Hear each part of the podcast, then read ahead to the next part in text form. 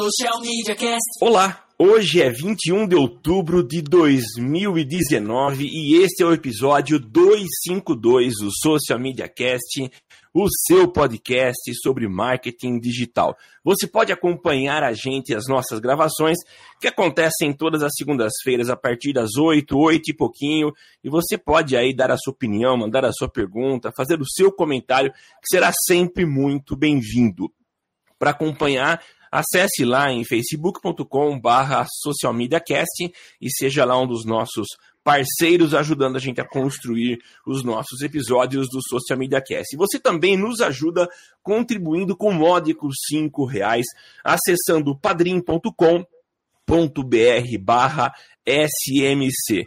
Acessa lá e dá a sua contribuição. Você vai ajudar a gente a pagar os nossos servidores.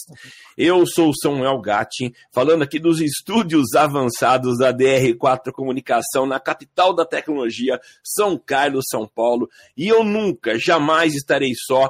Deixei o termo só na semana passada, mas hoje estou aqui de volta. E é para ele que eu passo a bola. Temo Mori. É isso aí, Samuca. Me largou semana passada. Acho que em sete anos de podcast que a gente tem, não me lembro de ter tocado um programa sozinho, mas enfim, acontece. É isso aí, eu sou o Temo Mori, o arroba Temo Mori no Twitter, facebook.com barra Temo Mori, Temo Mori lá no LinkedIn, no Instagram, Temo Mori em todas as outras redes sociais, inclusive fora delas, e a gente não está sozinho nessa muca. A gente não está sozinho e porque hoje tem convidado. E se tem convidado, tem vinheta. Então, roda a vinheta. E agora no Social Media Cast, o convidado do dia.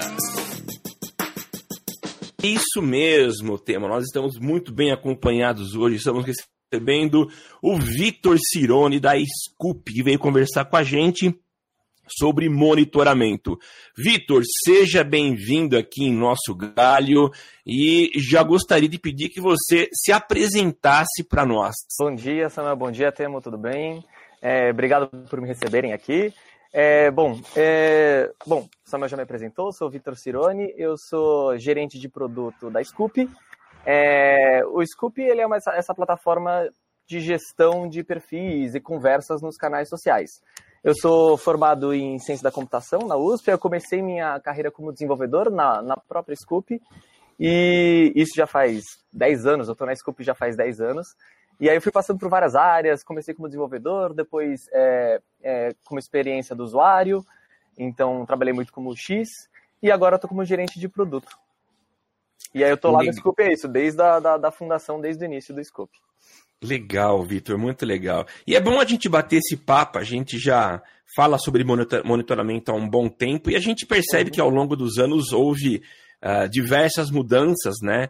Uh, várias portas fechadas, principalmente pelo Facebook, em função dessa questão de privacidade, né? Que, uhum. que tem sido muito falada, né? E a primeira pergunta que eu queria fazer para você Ainda há o que se monitorar nas redes sociais? Aquela não, pergunta capciosa, né? É, ainda existe chance. Não, ainda existe sim. Apesar desse movimento, e a gente vê não só no Facebook, acho que o Facebook é o que, é o que mais é, vem sofrendo, na verdade, sofrendo, entre aspas, né? Acho que principalmente pelos casos que a gente ouviu recentemente de Cambridge Analytica, de dados que foram compartilhados tal.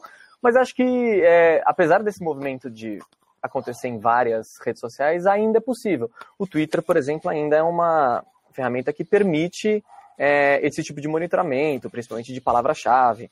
Então, apesar desse fechamento é, que vem acontecendo em APIs e essa preocupação com a, com a privacidade do usuário, ainda assim é possível fazer é, monitoramento, monitoramento, principalmente é, que existem algumas redes sociais, como por exemplo o Twitter, que ainda permite esse tipo de, de, de interação. E quando eu falo assim monitoramento, é esse monitoramento.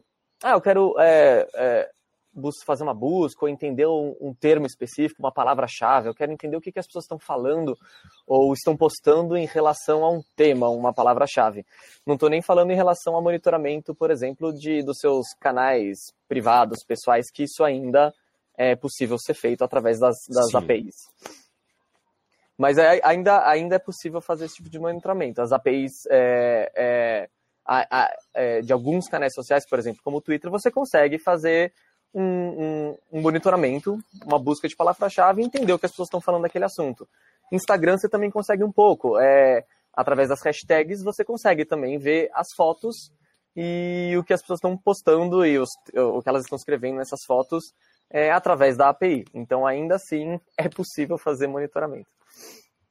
Legal. E quais, assim, né, a gente tem um público bem entrante aqui, que é ouvinte do Social Media Cast, bastante uhum. é, estudante.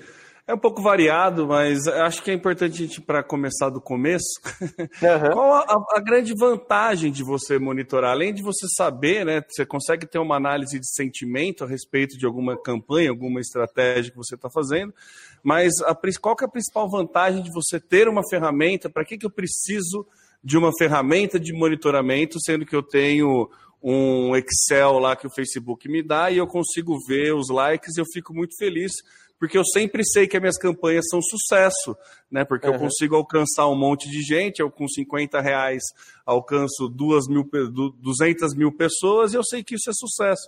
Então, para que, que eu vou precisar monitorar, né? Para que, uhum. que eu uhum. preciso de uma ferramenta de monitoramento? Legal. É... É, então, na verdade, tem, tem essas duas é, questões de monitoramento. Então, assim, é, usando uma ferramenta, que nem o Scoop, por exemplo, ou até a própria Sprinkler, que é, que é o Scoop faz parte da Sprinkler, é, você consegue centralizar tudo isso, isso em um lugar. Então, você conecta os seus diversos canais sociais e seus diversos perfis e, e você gerencia isso tudo em um lugar só. Então, uma das principais vantagens é essa unificação e você centraliza todas as conversas, tudo que você está monitorando em um lugar só então você pode cruzar essas informações mais facilmente dentro de uma plataforma. E tem esses dois lados do monitoramento. Então tem, tem essa questão de você é, ouvir o que as pessoas estão falando nos seus próprios canais. Então você tem o seu perfil no Facebook, você tem o seu perfil no Twitter, você tem seu perfil no Instagram, e as pessoas vêm e conversam com você por direct message, suas mensagens diretas, ou, por exemplo, comentando nos seus posts, nos seus canais. Então esse tipo de conversa é uma conversa que é direta com você. Então, muitas empresas, por exemplo, fazem atendimento através do, das redes sociais e querem responder todas as mensagens que estão chegando por mensagem direta, por comentários nos seus posts. Então, essa é uma maneira de. Isso é um tipo de. Podemos dizer, um tipo de monitoramento, onde você vai receber essas mensagens numa caixa de entrada e você vai poder é, conversar com essas pessoas. Então, uma das vantagens está aí. Você centraliza tudo, você tem todas as informações vindo de diversas redes sociais e você centraliza isso em um lugar só. Além de você poder, através de uma ferramenta de monitoramento, você pode distribuir essas conversas para várias pessoas. Então, você tem cinco pessoas trabalhando na sua equipe de marketing ou quatro pessoas trabalhando na sua equipe de atendimento. Então, você pode distribuir essas mensagens para essas pessoas, principalmente para quem tem um volume muito alto de mensagens. Então, essa é uma outra coisa que uma ferramenta de monitoramento ajudaria a fazer, é distribuir toda essa massa de informação para várias pessoas trabalharem ao mesmo tempo nisso. E tem esse outro monitoramento que é você buscar por palavra-chave. Então, assim, eu quero ver se alguma pessoa falar social media cast em alguma rede social. Eu quero saber é, quem, quem não, mas o, o que essa pessoa falou. Então, ao, invés dela ter falado diretamente com você, ela pode ter simplesmente falado: Ah, nossa, ontem eu ouvi o podcast do Social Media Cast e achei muito legal. Só que ela não mencionou você, ela não marcou você nessa publicação. Então, tem esse tipo de monitoramento que é você põe uma palavra-chave e você, é, você descobre isso que a pessoa falou. É nisso que eu falei que o Twitter é, é mais aberto. Então, o Facebook não permite mais esse tipo de busca. O Facebook ele não deixa você fazer monitoramento por palavra-chave, mas o Twitter permite. Então, você pode ver uma pessoa falou Social Media Cast no canal dela, ela tem o no perfil dela, né? Ela tem o perfil aberto. Então isso isso é obrigatório, a pessoa tem que ter o perfil aberto. Você consegue ver isso que ela falou, ler esse texto e eventualmente até interagir com ela. Oh, você ouviu o podcast? Que legal, conte um pouquinho mais pra gente.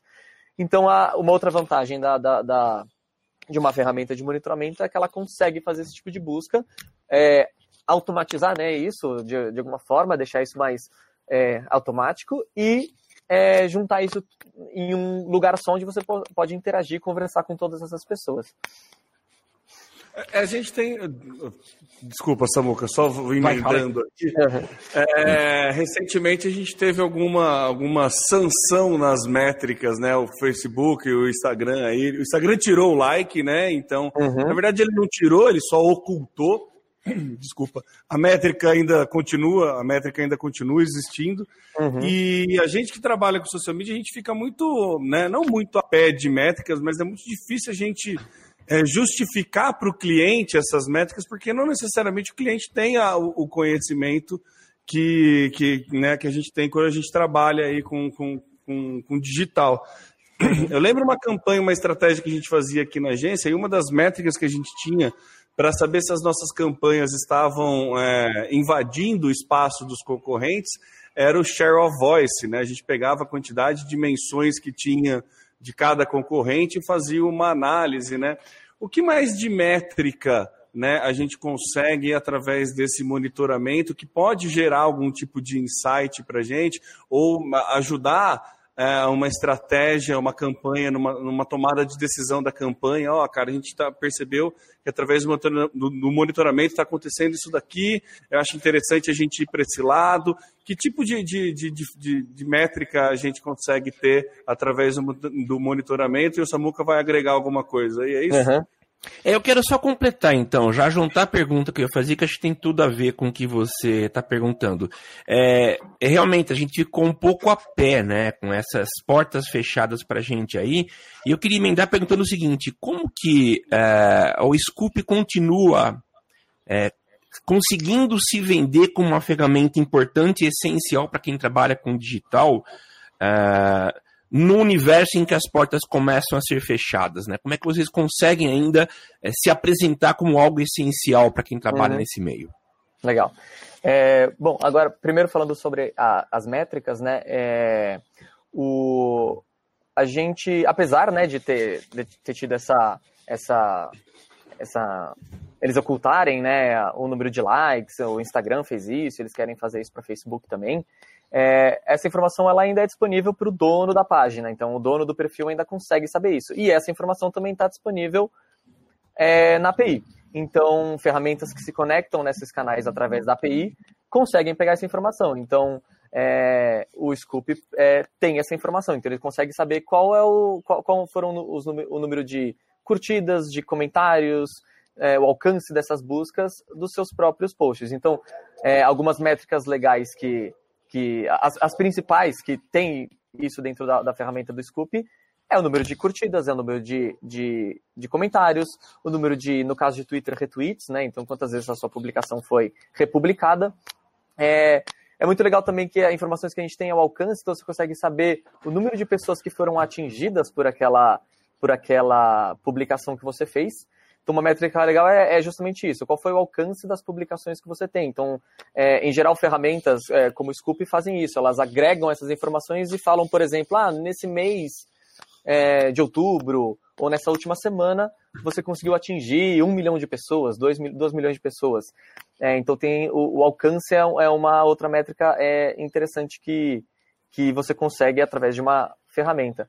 e assim, dado que você tem por exemplo, número de mensagens, número de comentários e número de pessoas que estão conversando com você, independente de que tipo de monitoramento você está fazendo, se é por palavra-chave, se é pelas mensagens que você está trocando com essas pessoas, é, é, você tem o, o, o, volume dessas mensagens. Você consegue saber, por exemplo, que dia da semana, ou que período do ano, ou que período do mês você tem um volume maior de interações com você. É, e, e além disso, você tem a questão do sentimento. Até o Temo falou no começo da, da, do, do, podcast da, da questão do, do sentimento. Então, é, essa informação de sentimento, se a pessoa está falando bem, falando mal, isso em geral não, não tem nas APIs, né? Então, isso é uma informação que a, a rede social ela não fornece. Então, isso em geral é, são as ferramentas que provêm essa informação. Então, tá aí até, para responder um pouco, Samuel, uma das vantagens de você ter uma ferramenta é você conseguir, por exemplo, entender o sentimento envolvido nas mensagens que estão sendo trocadas. Então, uma pessoa fala com você, existe lá uma inteligência artificial que detecta que aquela mensagem foi uma mensagem positiva ou negativa. Então você consegue, por exemplo, entender a saúde é, do, do, termo que você está buscando. Se você estiver fazendo uma busca da sua marca, por exemplo, você consegue entender a saúde da sua marca.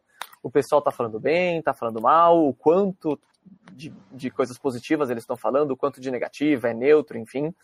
Então, ou através de um termo, se você está buscando por um termo específico, você quer fazer uma pesquisa de mercado, entender é, o que tá, o que tá, qual é a conversa que está rolando em volta de um tema específico, é, você também consegue entender a, o sentimento envolvido em relação a isso.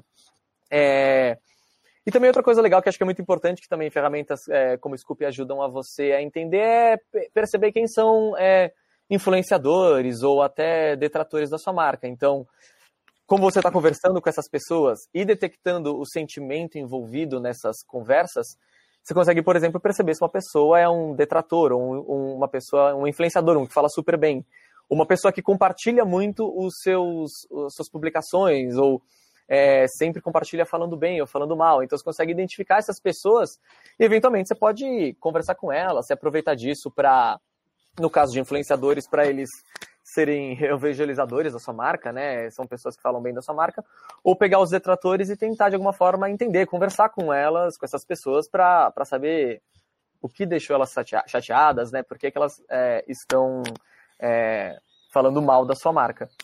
E e até falando um pouquinho de como é, a, gente, é, a, a, vantagem, né, como a gente vende a nossa ferramenta para as pessoas, é justamente isso. É você, é, a, apesar dessa parte do monitoramento é, de palavra-chave, de busca por termos, está sendo uma coisa que está sendo mais fechada, mais difícil de fazer, ainda assim essa parte de, o que a gente fala muito de que é a parte de atendimento, de você conversar com o público que já conversa com você, isso é, é muito forte ainda. Então a gente vê uma tendência de cada vez mais as pessoas conversarem com as marcas através das redes sociais, né? Então, antigamente a gente telefonava para as empresas, falava por e-mail, mas agora é muito mais comum as pessoas quererem falar pelo Twitter, falar pelo Facebook, pelo Instagram e conversar com as marcas pelos canais sociais. E a grande vantagem de você ter uma ferramenta como o Scoop é você centralizar isso e principalmente se você tem um volume grande de mensagens chegando, você até distribuir para várias pessoas. E, é, e além de você unificar e poder conversar com essas pessoas num lugar centralizado, tem justamente essas análises, essas métricas que você tira de tudo isso. Então, é, o Scoop vai detectar o sentimento de, do, envolvido nisso, o volume dessas mensagens, de, detectar os, os, detratores e os influenciadores, gerar relatórios para você. Então, você, através desses relatórios, é, você consegue tirar insights, entender melhor como agir ou atuar em diferentes canais ou com essas diferentes pessoas. É, então, acho que é, é, é acho que é um dos principais motivos e uma das principais vantagens de você ter uma ferramenta como essa, essa centralização e essa e, e todos esses relatórios e insights que você tira de tudo isso, de todas essas conversas que você está tendo nas, nos canais. Ô, Vitor, você citou agora há pouco a questão de sentimento. Eu lembro que quando a gente uhum. começou a gravar o podcast, isso já se vão aí quase oito anos, a gente falava muito da questão de sentimento, né? De que era realmente uma ferramenta mágica você ter essa análise de sentimentos, entregar na nossa tela quantas pessoas estavam falando bem, quantas estavam falando mal e aquelas que não estavam nenhum nem outro lado, né? O quanto que isso evoluiu? A gente sempre comentava a respeito é, de uma característica muito comum no brasileiro, que é a ironia. É, uhum. O quanto que, que evoluiu a ferramenta, o qual a precisão que ela tem hoje ao entregar esse sentimento para gente? Uhum, legal. É, é, é, engraçado, essa questão da ironia ainda é um grande desafio, assim, mas as, as ferramentas de, de que detectam sentimento, elas evoluíram bastante, assim. É, principalmente a, na língua portuguesa. Acho que no passado era muito mais difícil você encontrar uma ferramenta que analisasse sentimento quando era escrito em português. Porque essas tecnologias, principalmente, elas crescem muito em volta da, da língua inglesa, né? Então, é, você vê que no começo é muito mais forte no inglês mas elas têm evoluído bastante e principalmente essa questão de do NLP, né, que é processamento de linguagem natural, de entender exatamente é, o que está sendo dito, você é, detectar numa frase o que, que é o sujeito, o que, que é o objeto, o que, que é o verbo, que ação está envolvida ali. Então isso evoluiu bastante. Então é, hoje a gente consegue uma precisão bem alta de, de detectar o sentimento positivo ou negativo ou neutro de uma frase, assim é, de chegar a ser acima de, de 80% a, a precisão de, de, do Caramba. sentimento de uma frase. É, antigamente era, era, era um pouco mais difícil. E acho que um dos principais motivos era porque para a língua portuguesa era muito, era muito precário isso. É, e, e além de delas terem evoluído muito, assim, é, e, e ter surgido novas ferramentas, então é, antigamente tinha uma muito conhecida que era o Semantri, agora a própria Amazon ofer oferece um, um, serviço, imaginando é, o, o, poder de processamento que a Amazon tem, né, a quantidade de, de textos e mensagens que ela lê, então ela consegue detectar de uma forma muito mais mas... Não só lê como escuta, né? Através como da Alexa. É. é. exatamente. Então eles conseguem é, ter uma precisão agora muito maior de, de, de, sentimento. E não só sentimento. Você vê serviços da Amazon que, por exemplo, pegam uma frase e identificam temas ou termos lá dentro, personalidades, datas. Eles identificam mais do que só o sentimento. Tem até uma questão é, semântica e léxica aí de você entender até o que está sendo dito. E, e existia, existem até duas formas hoje de você detectar sentimento com essas ferramentas. Uma delas é justamente essa, através do, da, da, da, semântica e do, do, do, de entender o que está escrito, e outra é através de você utilizar uma base. Você envia uma base de conhecimento sua, então você envia textos já pré-classificados como positivo, neutro, negativo, e essa inteligência, ela lê todos esses textos, aprende com isso e começa depois a aplicar essa mesma inteligência.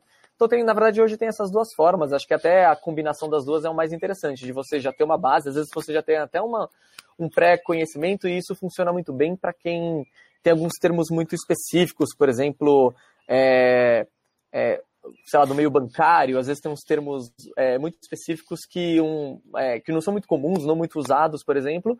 Então, se você já tiver uma base de conhecimento já classificada e manda para essa inteligência e ela aprende, é até uma forma um pouco mais interessante porque ela vai detectar melhor se o sentimento é positivo, neutro ou negativo. Mas basicamente tem essas duas formas de você enviar uma base, a inteligência aprende e começa a aplicar essa mesma o que ela já aprendeu, ou simplesmente por ler os textos mesmo, uma coisa mais semântica e léxica. Só que ainda assim, a ironia é um pouco difícil de detectar. É. É, existe, existem alguns artifícios, por exemplo, quando você brinca e fala um texto e escreve depois, ah, só que não. É, esse tipo de coisa é, até algumas ferramentas conseguem perceber. Se você escreveu só que não no final, ela inverte todo o sentimento. Então, Legal. o texto é positivo, só que ela falou só que não, então agora é negativo. Só que ainda assim é muito difícil, porque a gente ainda, em várias situações, usa da ironia, mas não dá nenhuma, nenhum artifício para a pessoa perceber que aquilo foi uma ironia, é só através do contexto. E isso Sim. é muito difícil uma, uma, uma ferramenta de detecção de sentimento perceber todo esse contexto envolvido, né? Eu lembro muito tempo atrás, eu já cheguei a trabalhar com essa parte de monitoramento, uhum. e eu era o software né, da análise de sentimentos. Né? eu fazia essa análise manual e eu tinha uma ferramenta, e, e, na verdade eu fiz uma época manualmente justamente para comparar com a análise que a ferramenta oferecia. Eu não vou lembrar qual era a ferramenta na época, uhum. isso faz uns cinco anos pelo menos. E eu lembro que eu pegava, assim, a grande vantagem do, de usar uma ferramenta é que você não, não, trabalha por amostragem, né? Você pega todos os dados de todo mundo que comentou e todo mundo é avaliado. Quando uhum. eu pegava, tinha que ser amostragem, porque era impossível você né, ficar classificando. Era impossível e inviável, né? Você ficar classificando o sentimento, lendo todos os comentários e classificando todos em positivo. E eu lembro que dava uma certa diferença, assim, dentro da minha amostragem para com a, a, a porcentagem que que a ferramenta dava, assim, mas como eu não sabia que era melhor, eu confiei na máquina. é, então... Mas, é, engraçado, é, ainda existe muito disso, de fazer manualmente, né? No Scope, por exemplo, você ainda pode definir o sentimento manualmente. Então, a, tem muita gente que faz isso, usa o sentimento é, automático, né, essa, a inteligência artificial para detectar o sentimento, mas ainda assim faz um pente fino para tentar é, ver se está certinho ou não e troca isso. Mas é que é o que você falou, tem, tem, tem pessoas que trabalham com volume muito grande e não tem nem como, como, é, é impossível. É, empresas menores é, eventualmente até poderiam fazer o sentimento manualmente, porque são poucas mensagens e tal, mas se você está fazendo uma análise e com muitos dados, é, acaba sendo inviável. Você tem que usar uma ferramenta de sentimento automático. eu lembro que na época era, era até para política e eu monitorava um deputado e um prefeito. E o prefeito, como era de uma cidade menor, esse, esse era viável fazer uhum. manualmente. O deputado já não estava tão fácil assim.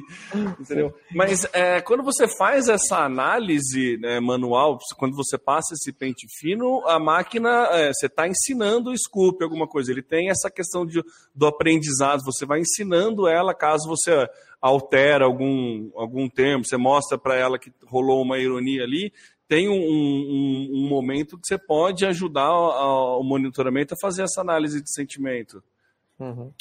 E deixa eu, deixa eu complementar o negócio, né? Uh, você citou agora há pouco a questão da inteligência artificial. Uh, esse termo é um termo que parece que a gente começou a ouvir com um pouco mais de frequência nos últimos anos, sei lá, três, quatro anos. Mas lá no começo já se trabalhava com esse conceito de, de inteligência artificial? Sim, sim. É, então, respondendo até o, o, termo, sim, existe essa questão do aprendizado. Então, é, é até aquele, tem aqueles dois modelos que eu falei, né? Um deles é através de você enviar uma base e essa inteligência ela aprende em cima disso. Então, existe sim essa forma de você, através do sentimento que você já faz manualmente, você ensinar a, a máquina, a inteligência artificial, a, a ficar mais precisa. Então, existe sim essa, essa, essa opção. E é, agora sobre a inteligência artificial, né, que o Samuel falou, é, a gente vem ouvindo bastante isso ultimamente, principalmente porque isso tem evoluído bastante, assim. É, apesar de que há até várias discussões do quanto isso está sendo banalizado, assim, de você falar Sim. que qualquer coisa é inteligência artificial, né? Mas a gente está ouvindo isso bastante ultimamente porque isso tem evoluído bastante. Mas é, ainda era, há bastante tempo atrás, era sim considerado uma inteligência artificial, né? Então, é, mesmo há cinco, anos lá, cinco anos atrás, onde você tinha uma ferramenta que detectava o sentimento é, a, através uma, da, da, leitura do texto tal, isso sim era uma inteligência artificial. A questão é que hoje é, isso tá mais, se, tem se popularizado mais, as tecnologias têm evoluído bastante, então por isso que a gente tem ouvido bem mais é, é esse assunto. Apesar de que tem isso que eu comentei também, que é, tem sido meio banalizado, então qualquer coisa agora é inteligência artificial. Então, você só cria um algoritmo lá que faz é, algumas continhas você já diz que é uma inteligência artificial. É, então, existe um pouco dessa polêmica, né? Do que, que Daqui realmente... a pouco vai ter um coach de inteligência artificial, né? Daqui a pouco vamos ouvir. É, então, é, é, engraçado isso, porque tem, tem sido um pouco é, banalizado assim, mas, é, mas não é só por isso que a gente tem ouvido mais o termo inteligência artificial. É, as tecnologias têm evoluído bastante e, e tem se aplicado bastante inteligência artificial em vários outros aspectos. Então, é, era muito comum quem trabalhava com, com mídia, mídia, social de ver muito isso no sentimento. Mas hoje você consegue é, ter inteligências artificiais em vários outros aspectos, de entender um, o tipo de conversa que você está tendo com uma pessoa e já sugeriu uma resposta automática para ela, por exemplo. Isso é uma inteligência que está lá Sim. aprendendo como você está conversando com as pessoas e sugerindo respostas automáticas. É, por exemplo, a tentar agilizar o, o processo de, de, de, de, conversa com a pessoa. Ou até bots, a gente ouve, ouve muito bots, né? É, Sim. Bot nada mais é do que o bot é, basicamente vai fazer, receber uma mensagem, ela, ele lê essa mensagem e faz uma auto-resposta.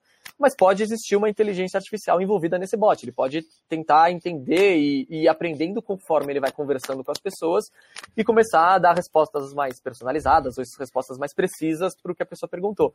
Então a gente vê hoje, e principalmente no meio das, das redes sociais, bastante essa questão de, de inteligência artificial, mas justamente porque isso evoluiu bastante e tem sido aplicado em várias é, em vários aspectos de, da, de conversa, da questão de monitoramento, de, de gestão de, de redes sociais.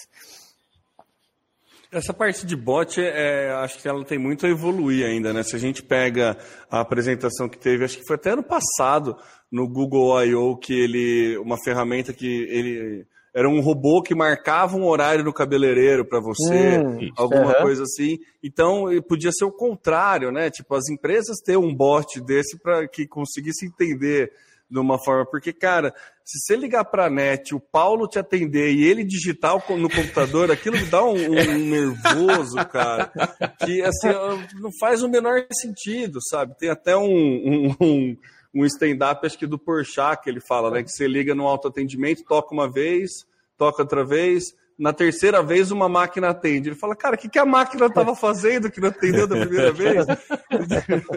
então, acho que é. realmente essa questão de, de inteligência artificial está muito né, atrelada a essa parte do, do conseguir entender semântica, acho que principalmente, né? A uhum. análise, de, análise de sentimento, acho que é, é, um, é a mãe da, da, da, coisa aí, né? Porque é, é, é um primeiro passo para você conseguir identificar se o seu cliente está gostando ou não, o que está. Eu acho que é muito interessante, né, dentro da, da, da ferramenta, a gente conseguir é, ter uma conversa mais franca, direta, tanto com o detrator da marca como com o influenciador. Eu acho que isso é muito importante e poucas vezes você vê uma preocupação de algumas marcas com isso, né? A galera uhum. entende muito o hater como aquele cara muito chato. Realmente tem o cara que reclama pelo por reclamar, mas a gente tem sim outros haters que pode gerar muitas ideias, né? Você tem algum, algum caso assim que você lembra de, de, de hater que gerou alguma mudança, ou então um influenciador que o cara. Eu lembro antigamente tinha o caso do Mentos, acho que lançou um Mentos só com Mentos Rosa, foi uma edição promocional dele, mas ah, foi base de, de monitoramento. Mas você sabe, você consegue falar para gente alguma? Você lembra também, Samuca, alguma coisa de monitoramento que algum insight que foi dado assim? É, eu, não, eu não tô conseguindo lembrar, vou, vou, tentar até lembrar alguma situação, mas é interessante isso que você falou da questão do, do bot, né? Porque é, tem muito esse, esse, essa tendência de querer automatizar tudo, né? Então, é engraçado, a gente veio do, vem do, do, do de uma época que a gente ligava para as empresas, mandava e-mail e tinha que falar com o robô. Então, tem que telefonar, que nem você falou para a net, e a gente tem que falar com o robô. E a gente cada vez mais quer conversar com pessoas. Aí quando surgiu a rede social, a gente falou, nossa, finalmente agora estamos conversando com pessoas. E aí agora existem os bots. e agora a gente, a primeira vez, conversa novamente com bots. Mas é, existe muito essa polêmica, né? O bot é, é, interessante, porque o bot, querendo ou não, ele ajuda, de certa forma, quem tem um volume muito grande de, de, de mensagens chegando. Então, é, não, acabou sendo meio inevitável você colocar um bot lá para pelo menos fazer uma triagem para mandar para um atendimento mais mais preciso, para uma pessoa já especializada nisso. É, então o bot, de certa forma, acaba ajudando e muito a empresa vai acabar usando, mas é, ainda assim existe essa, essa briga entre é, uso um bot ou faço mais um atendimento mais, é, mais pessoal, humanizado. humanizado, exatamente. Então, é, tem muito disso. A de... questão é que o humanizado custa caro, né? É, então, essa questão. A, a, gente sabe, né? As empresas elas querem economizar, não tem jeito. Então, eu vou ter lá 20 atendentes para é, receber e responder esse volume de mensagens ou coloco só metade ou menos da metade e coloco o bot para primeiro responder. Então, no Sim. fim das contas, acaba que a empresa vai querer economizar e vai querer colocar bot até na rede social, e... onde a gente estava esperando um atendimento mais humanizado. É, e às vezes vale a pena você colocar um, um, número, um corpo menor de atendente, mas o atendente você conseguir instruir melhor esses atendentes, né? Sim, sim. Então o bot ele faz uma triagem e você cai com uma pessoa que res, resolve o teu problema. Porque outro trauma que brasileiro tem é essa questão de quantas vezes você é transferido até quando você fala com com, com, com, seres humanos, né? Você é transferido é. e quando você é transferido, você tem que explicar tudo de novo. Pois, pois, é. Não faz o menor sentido. Você digita o CPF, a primeira coisa que a pessoa te, que atende pergunta o teu CPF. Você fala, ah, velho, é eu acabei de digitar. em algum lugar vocês é. têm, não precisa me perguntar. E depende da complexidade do serviço também. Eu acho que os bots ainda não chegaram no nível do ser humano. Eu tenho um, um, uma empresa de hospedagem que eu tenho sempre que, que é, solicitar o atendimento, mas quem me atende é um robô. Mas a primeira que coisa que eu escrevo é eu quero falar com o atendente. Então ele já sabe e já manda para o atendente. Uhum. Porque é muito limitado. Você tem um menu muito restrito que geralmente não me atende às necessidades. Então eu acho que ainda há muito a evoluir nessa questão uhum. de robôs, né? Sim, sim. Ainda mais é, é, é, o sonho de todo mundo, né? A gente sabe, ah, a inteligência artificial está evoluindo. Eu quero chegar o dia em que esse bot é tão inteligente que ele vai parecer um, um ser humano falando com a gente. É, é mas é. isso tem muito a evoluir ainda. A gente ainda está no bot que ainda é muito parecido com a, a URA, né? O, que a gente, o robô que a gente falava no telefone, né? É. E, e vai dar medo também o dia que a gente chegar nesse, nesse bot que vai estar tá tão é. inteligente quanto o ser humano, né? Exatamente. É, é melhor a gente. É, será que vale a pena a gente estar tá vivo nesse momento, né? Já, é. tem, tem, filmes que já mostraram histórias. É, Exatamente. Mantenhamos o controle. Exatamente. Apareceu uma Skynet da vida é, aí. Então, imagina. Né? Fazer uma fusão, imagina. Né? Ainda bem que é claro pegou a net, não foi o contrário, né? Não foi o. Senão, ia ficar com medo. Exatamente. Ai, ai.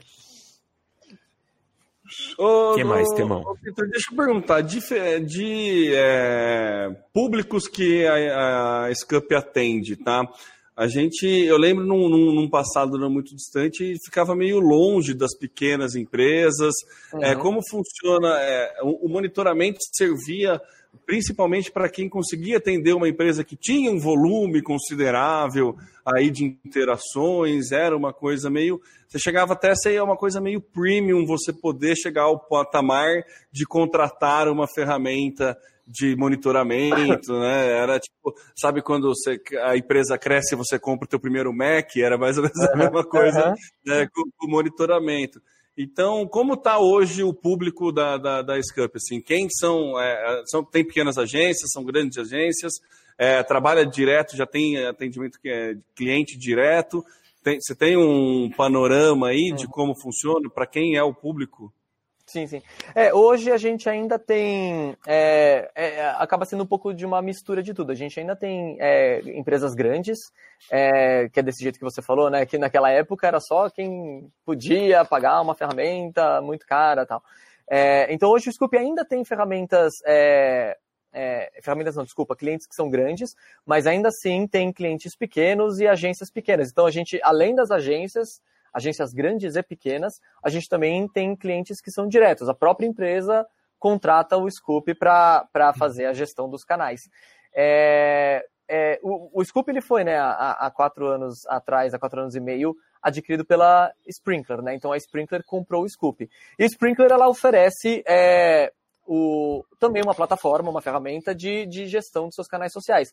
Só que o foco dela são realmente empresas é, grandes, enterprises, grandes empresas. Então, é, hoje a gente está fazendo justamente essa, essa migração, né? Então, Sim. o Scoop agora vai começar a atender pequenas e médias empresas e a Sprinkler é que vai atender as maiores empresas. Então, hoje a gente já tem clientes que estão saindo do Scoop e migrando para o Sprinkler. Então, a gente está fazendo essa mudança é, de, das maiores empresas começarem a usar a ferramenta Sprinkler, porque é uma ferramenta muito mais poderosa, mais completa, ela tem realmente muito mais é, a oferecer. Então, essas grandes empresas acabavam que pelo, no Scoop elas ainda sentiam falta de, de, de funcionalidade, de alguma coisa. Então, elas migraram para. porque tinha uma necessidade realmente muito maior. E o Scoop agora é, é, tá fazendo essa virada de começar a é, focar mais em pequenas e médias empresas. Legal. Então, é, justamente, isso é, influencia justamente até em precificação, né? Então, uma Sim. diminuição do preço, esse tipo de coisa. É, então, hoje, mas o Scoop ainda tem hoje é, grandes empresas. Então, o, o, trabalho nosso é justamente esse, de pegar, entender a necessidade dessas empresas, se elas estão prontas para usar uma ferramenta maior, que é a Sprinkler, né, migrar para Sprinkler, ou se elas ainda continuam usando o Scoop. Mas o nosso foco realmente agora, a gente está fazendo essa, essa essa virada de focar em pequenas e médias empresas.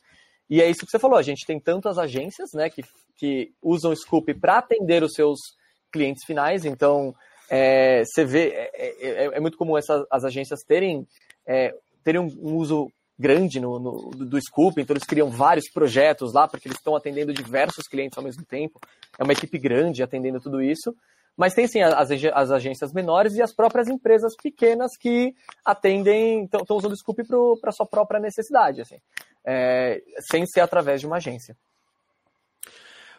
O, o Vitor, voltando um pouquinho nessa questão da capacidade de monitoramento, o que, que ainda é possível da gente captar, uhum. uh, o, o, a gente pode usar um sistema de monitoramento para várias frentes, né?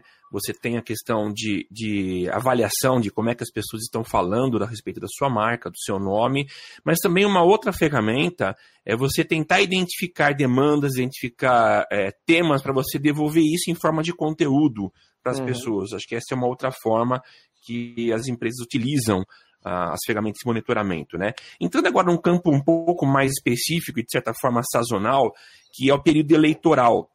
É um período em que uh, acho que existe um aumento na demanda aí de, de, monitoramento por parte de partidos e candidatos, e a gente vai ter no ano que vem eleições municipais, né?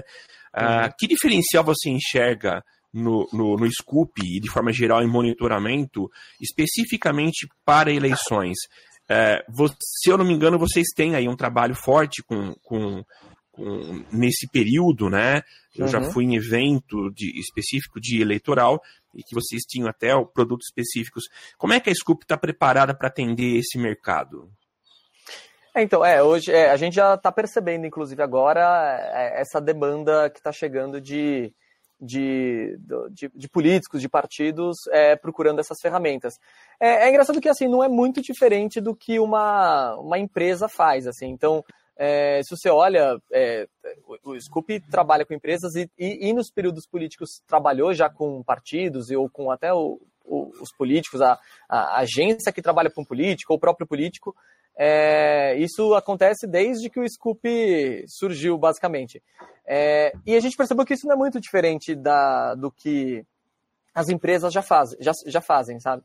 Então, é, é monitorar, é procurar a palavra-chave com o nome do, do, partido, com o nome do político, para tentar é, conversar com essas pessoas. Então, o que a empresa está fazendo, é, o político vai fazer muito parecido. Então, eu estou monitorando termos que envolvem a, o meu, meu partido ou, ou, o próprio candidato, e eu quero monitorar isso para tirar análise, entender se estão falando bem, se estão falando mal, se qual o volume das, dessas interações, qual é a região, por exemplo, do país que isso está tá, tá, tá, tá acontecendo e onde está sendo Sim. mais positivo, em que lugar isso está sendo mais positivo ou negativo, em qual estado isso está sendo mais positivo ou negativo, eventualmente para justamente você tirar um, um insight de, de ah, no, no Rio de Janeiro estão falando é, pior de mim, mas em São Paulo estão falando melhor, então deixa eu fazer um trabalho de melhorar a imagem deste meu político no Rio de Janeiro, mas em São Paulo eu só vou manter as conversas porque isso está fluindo bem. Você ia falar alguma coisa? Tá.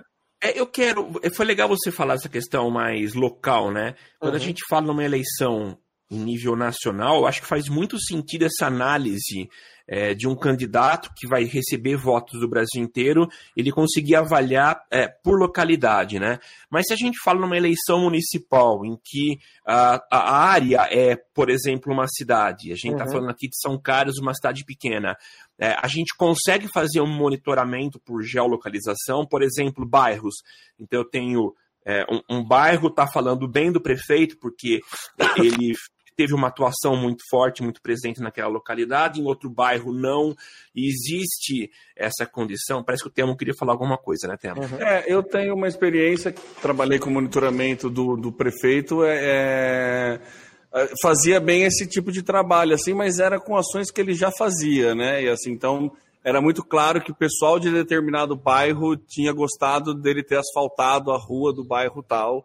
Então, daí a gente conseguia ter uma análise de sentimento por bairro, sabia quais né, é, zonas eleitorais o, o, prefeito ia melhor por conta dessa questão que dentro do monitoramento a gente pegava também, conseguia identificar qual era o bairro da pessoa e, se não me engano, pelo Twitter, quando era monitoramento de Twitter, a gente conseguia pegar bem preciso a geolocalização.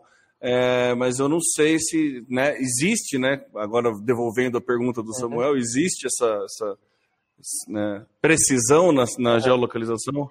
É, então, é, é, é, engraçado que justamente pela questão da, de privacidade isso vem sendo cada vez mais difícil de conseguir. Mas o Twitter ainda assim, você falou que é do Twitter, mas o Twitter ainda continua conseguindo é, devolver a localização do, do de onde foi feito o tweet. Então eu sei que o tweet foi feito em, específico, em um lugar específico. É, então, inclusive, tem um tipo de busca que dá para você fazer. Ou é, é, o Scoop tem até essa opção de você fazer isso. É, é, um pouco complicado, é um pouco manual, mas você consegue até traçar uma geolocalização, geolocalização não, mas um perímetro onde eu quero pegar todos Sim. os tweets que acontecem naquele perímetro. Então, é, é um trabalho até um pouco mais complicado, mas é possível de ser feito sim. Então, mas isso só para Twitter. É só o Twitter que permite esse tipo de, de, de, de, de monitoramento. As outras redes sociais não permitem isso. Mas até daria para você, pelo Twitter, fazer isso. Ah, eu, tenho, eu sou é, o prefeito de um município, eu quero fazer é, monitoramento de bairros específicos através desse perímetro que você monta para fazer essas buscas e entender os tweets que estão acontecendo em cada um desses locais para poder fazer uma campanha ou alguma conversar com esse público em cada uma das regiões. Mas é, é muito disso, é, eles fazerem é, é, muito comum você ver esse tipo de, de, de trabalho de político de fazer justamente monitoramento para entender é, o que as pessoas estão falando, nem tanto para conversar com essas pessoas, mas mais para você entender sobre alguns assuntos, principalmente de políticos, é, dos, dos, dos, concorrentes, né, dos políticos, dos outros candidatos que estão disputando com você. Então você quer saber o que estão falando dos outros políticos para poder eventualmente você se destacar em uma, uma, uma situação e, e, gerar conteúdo, né, fazer posts nos seus canais sociais é, baseado nessa pesquisa que você fez por através de um monitoramento ou Sim. tanto de uma região ou, do, ou, de um termo específico. Né? Show de Legal. bola. Legal. Temão, mais alguma Ah. questão? Não, Samuca, eu tava dando uma, uma, uma fuçada aqui. Eu acho que no passado era, era até o scoop que eu utilizei. Pelo, pelo que eu dei uma olhada aqui no, Ah, no dashboard, é, eu lembro de ter sido, né? Óbvio, né? Que mudou bastante coisa de cinco anos, seis anos para cá. Sim. Mas eu, eu tenho saudades desse momento quando eu tinha clientes que, que, que conseguiam investir nessa questão de uma ferramenta de monitoramento, porque, cara, dava uns insights muito legais até para análise do produto em si. Era Aham. muito Sim. legal porque a agência conseguia dar um retorno é, estratégico. Por exemplo, a gente atendeu uma empresa que fazia, uma empresa de São Paulo, que fazia maquinário odontológico na época, e é bem específico, assim, a gente fazia um monitoramento de todos os concorrentes, e a gente identificou que a, a, a empresa que a gente tá, atendia era a única que não tinha um kit universitário, né? Então, que ela não começava a trabalhar a questão do relacionamento com o público universitário. E, assim, grande porcentagem das pessoas, dos universitários que se formam em odontologia, tendem a abrir um próprio consultório e a buscar esse tipo de, de equipamento né, logo após se formar, ou um ano, dois anos após se formar. E era muito legal, era, foi muito legal porque a gente chegou, né? Imagina uma agência de publicidade que estava ali para fazer campanha, a parte criativa da coisa, chega com uma solução do tipo, cara, vocês precisam desenvolver um produto muito mais barato, muito mais acessível para já começar um relacionamento desde o cara que está no terceiro, quarto ano de faculdade. Sim. É com esse cara que você tem que conversar. Então, para a gente, na época, foi um, sabe, um divisor de águas, assim, na qualidade do serviço que a gente, como agência, conseguia investir, conseguia entregar. Então, eu acho que o, o monitoramento ele vai muito além, né? A gente trabalha muito, hoje tudo é inteligência artificial e big Uhum. data, né? Uhum. Ah, porque o big data, não sei o que lá, mas é o que você falou, Vitor. A gente quer muito falar com o humano e a questão do small data funciona muito bem. A gente tem empresas como o Nubank, que trabalha isso maravilhosamente bem, né? Do, do, do, do que- da questão de entrar em contato com a pessoa, ver efetivamente a dificuldade da pessoa e não só atender bem, mas como surpreender.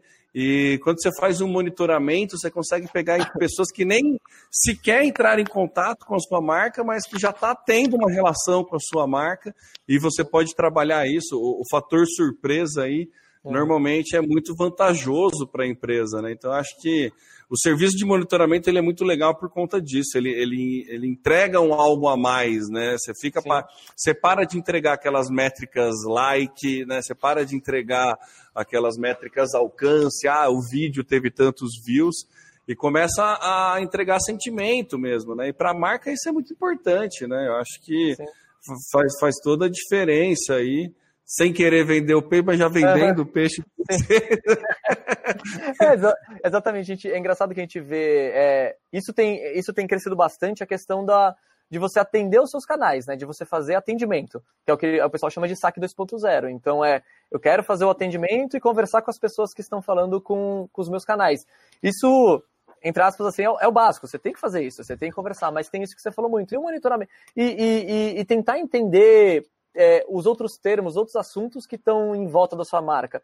Ter ideias de produtos, é, é, deixa eu entender o, é, outros aspectos do meu mercado, o que estão falando no meu mercado, para ver se surge uma ideia de um produto novo, ou é, identificar uma, ó, que nem você falou, né, do exemplo dos odontologistas, né, per- perceber alguma situação que você pode trabalhar em cima disso. Então, o monitoramento é, ajuda bastante. É, a gente viu essa questão do monitoramento dar uma certa enfraquecida e a questão do atendimento é, dar uma fortalecida, das pessoas quererem Sim. conversar com as com os seus com, com, a- com as pessoas que já entram em contato com você. Mas o monitoramento é muito legal, tem até a questão de você identificar, que nem você falou, a gente fala muito de ah, influenciadores, mas tem os micro-influenciadores, os nano-influenciadores que a gente até ouve muito hoje. Eu, eu não, não, não quero saber se um cara que tem um milhão de seguidores comentou sobre a minha marca, eu quero saber isso também, mas às vezes tem uma pessoa que, que tem só dois mil seguidores, mas Sim. ele é uma pessoa que tem bastante impacto naqueles dois mil seguidores, então ele é um micro-influenciador, e se ele falou da sua marca, ou falou de um assunto que envolve a sua marca, ele é uma pessoa que você pode conversar e entrar em contato. Então, o legal do monitoramento é, é, é, é, o legal do monitoramento é justamente isso: você identificar esse tipo de coisa, fazer pesquisa, entender mercado, entender, identificar influenciador, micro-influenciador, nano-influenciador, e não só fazer o atendimento, que é justamente o, o, uma coisa que é, todo mundo tem que fazer, que é muito legal de se fazer, e, é, e, e acho que é meio que até o básico, assim. É, você dá um passo a mais, né? Você para Sim. de fazer só o básico. Eu acho que esse atendimento é, é o mínimo, né? A questão. Uhum. A gente sabe que tem muita empresa que ainda apanha muito nisso, Sim. né? Tem muita dificuldade.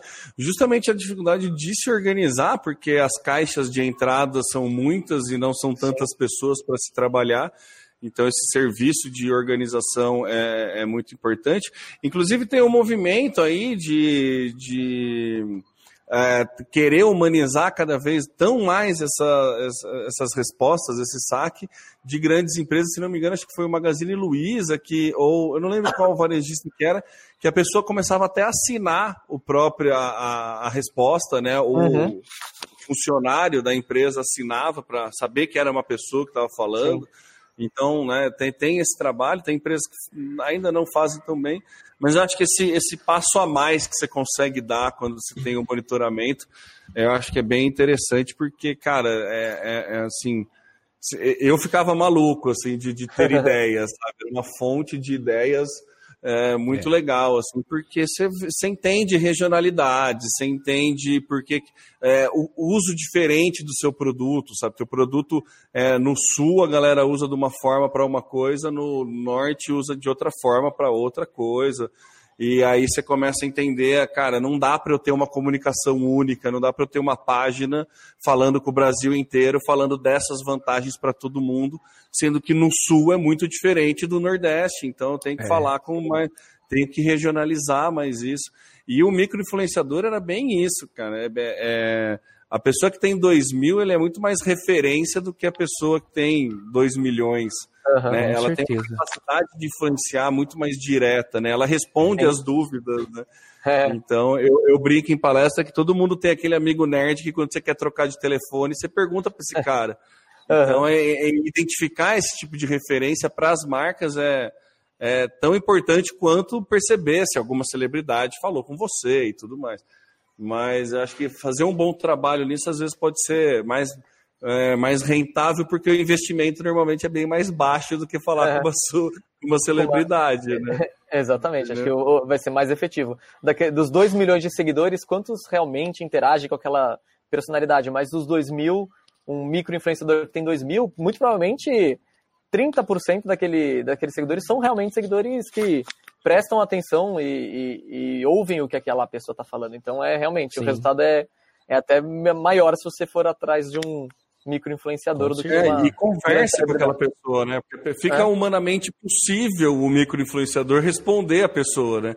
Quando você Sim, é um é. mega influenciador, é. cara, você não é impossível, humanamente Sim. impossível. E se você responde, tem uma equipe, daí não é você. Então você se afasta, né? Você acaba é. afastando a coisa. Sim. Então acho que é, é, é, esse trabalho de identificar, né, de, de ter essa oportunidade através de uma ferramenta de monitoramento, de identificar esse, esse trabalho, bem, acho bem, é bem importante aí, e muita gente que entra, começa a trabalhar com o digital meio que negligencia, né? Não, não uhum. acha muito mais importante, ah, vou estudar ads, vou... é importante, lógico que uhum. é, você precisa ter, mas né, às vezes você tem uma uma ferramenta, né, um, uma oportunidade muito mais barata, muito mais acessível do que você pode imaginar. Aí com um monitoramento simples, você consegue tirar muito mais ideias, aí isso é muito mais efetivo que alguns alguns mil reais, alguns 10 mil aí investido em, um em ad, um anúncio, né? Então acho Sim. que só essa questão da regionalização para mim, eu lembro que era, era bastante era bastante rico mesmo os insights que eu tinha quando eu trabalhava com essa parte de monitoramento.